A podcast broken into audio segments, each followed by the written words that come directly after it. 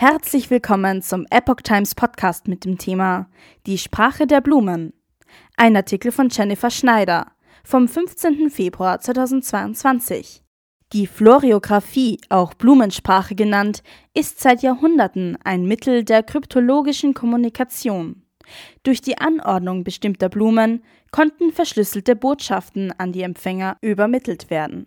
Die Ursprünge der Pflanzensymbolik lassen sich auf die Literatur des Altertums, religiöse Schriften und das dokumentierte Studium der mittelalterlichen Kräuterkunde zurückführen. In der Bibel finden sich viele Beispiele für Bäume, Früchte oder Blumen, die sich für heilige Allegorien eignen. Schriftsteller und Künstler vom Mittelalter bis zur Renaissance nutzten die Floriographie als Mittel zur Beschreibung und Auslegung religiöser Glaubensinhalte. Beda der Ehrwürdige, der englische Benediktinermönch aus dem 7. Jahrhundert, verglich die Jungfrau Maria mit der Lilie, indem er beschrieb, dass die weißen Blütenblätter ihre körperliche Reinheit und die goldenen Staubbeutel das strahlende Licht ihrer Seele symbolisieren. So wurde die Lilie zu einem Symbol der Reinheit und Demut.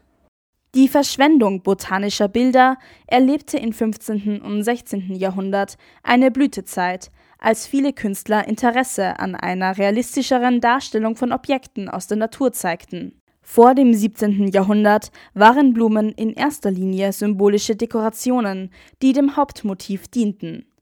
Um einem Gemälde mehr Tiefe und Kontext zu verleihen, gab eine Pflanze entweder Hinweise auf die Identität des Dargestellten oder bot eine moralische Beschreibung des Dargestellten. Ludger Thomring, der jüngere deutsche Porträtmaler des 16. Jahrhunderts, schuf ein paar Blumenbilder, die als die frühesten datierten eigenständigen Blumenbilder bekannt sind. Die Inschriften auf beiden Vasen lauten In verbis in herbis et lapidibus Deus, deutsch etwa In den Worten, den Kräutern und den Steinen ist Gott. Der Überlieferung nach wird dieser Satz mit dem Arzt und Humanisten Paracelsus in Verbindung gebracht, der die verborgenen Kräfte der Natur erforschte und ein pantheistisches Weltbild vertrat.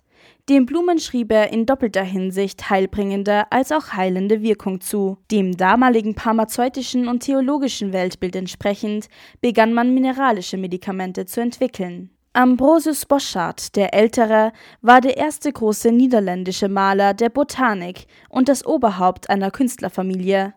Er begründete eine Tradition der Blumenmalerei, die eine ganze Generation von Obst- und Blumenmalern in den Niederlanden beeinflusste. Bosschaert und andere niederländische Maler bezogen sich bei der Zusammenstellung von Blumenarrangements häufig auf Kräuterbücher und andere botanische Texte. Diese Sträuße vereinten in der Regel Blumen aus verschiedenen Ländern und Kontinenten in einer Vase und waren bei Mäzenen und Adeligen in ganz Europa sehr beliebt. Das vorherrschende Thema dieser Periode des holländischen Stilllebens war das der Vanitas. Eine Vanitas ist ein Kunstwerk, das die Vergänglichkeit des Lebens symbolisiert, die durch die Aussicht auf Erlösung und Auferstehung aufgehoben wird. Blumen wurden zum idealen Symbol für Vergänglichkeit und Unbeständigkeit. Zu den am häufigsten dargestellten Blumen in niederländischen Vanitas-Werken gehören Nelken, Tulpen, Schwertlilien, Stockrosen und Mohnblumen. Die Gattung der Nelken, Dianthus, stammt aus dem Griechischen und bedeutet Blume des Zeus. Rote Nelken symbolisieren oft die göttliche oder irdische Liebe. Der Name der Irisblume stammt aus der griechischen Mythologie. Iris war die Göttin des Regenbogens und eine Botschafterin der Götter.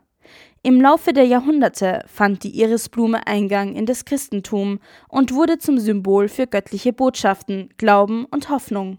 Der Mond ist ein Symbol für den ewigen Schlaf, während die Tulpe die heiligmachende Gnade des Heiligen Geistes und die göttliche Liebe symbolisiert. Die fünfblättrige Rose steht für die Passion Christi und den Akt des Leidens, der den Menschen vor der Bestrafung für irdische Sünden bewahrt. Die holländischen Vanitas-Werke haben weitere gemeinsame Elemente in ihren Blumenarrangements, wie die symbolische Verwendung von Insekten und Früchten. So versinnbildlicht die Raupe die irdische Existenz des Menschen, während der Schmetterling die Seele darstellt.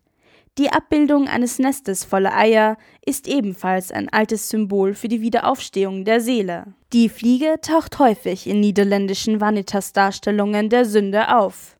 Fliegen sind Überträger von Plagen und Krankheiten und gelten daher als Symbol der Vergeltung und des Bösen. Die Spinne steht für die Zerbrechlichkeit des Menschen und die Eidechse verkörpert den Prozess des Verderbens in Erwartung des Endes der körperlichen Existenz des Menschen. Das goldene Zeitalter der holländischen Blumenstillleben ist eine ständige Inspirationsquelle für die zeitgenössische Kultur, insbesondere für das Blumenbinden.